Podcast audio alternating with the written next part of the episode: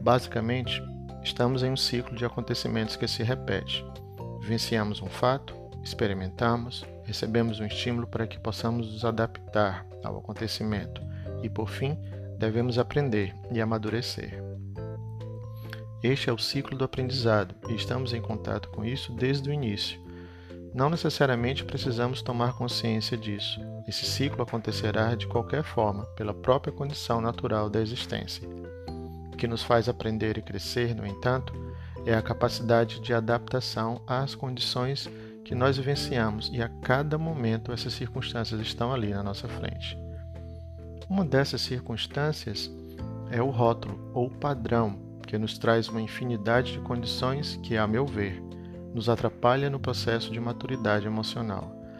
Quando rotulamos algo, estamos nos condicionando a usar esse conjunto de conceitos pré-estabelecidos para a resolução de várias questões que a vida nos entrega.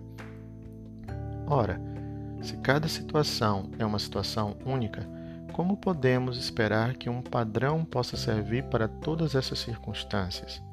Caímos então em um ciclo diferente do ciclo de aprendizado, pois se o aprendizado é decorrente do processo de adaptação e este é decorrente do fato de nos colocarmos diante dos fatos da vida para assimilar o novo e a nova condição, não acontecerá isso se usarmos sempre o mesmo padrão de respostas para tudo.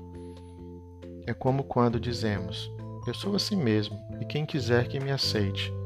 Não, você não é assim mesmo. E isso é um rótulo sobre si que você adotou como cartão de visitas. Você decide ser assim ou de outra forma, e isso é puramente uma questão de escolha. O rótulo ou padrão, ou mesmo por que não dizer preconceito é algo que inviabiliza o aprendizado e o crescimento.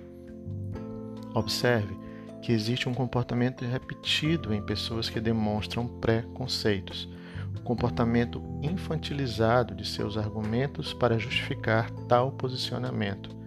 Isso acontece porque, quando nos acostumamos a rotular e padronizar tudo, deixamos de trabalhar nosso amadurecimento emocional e, por conseguinte, nossa maturidade. Paramos então de aprender.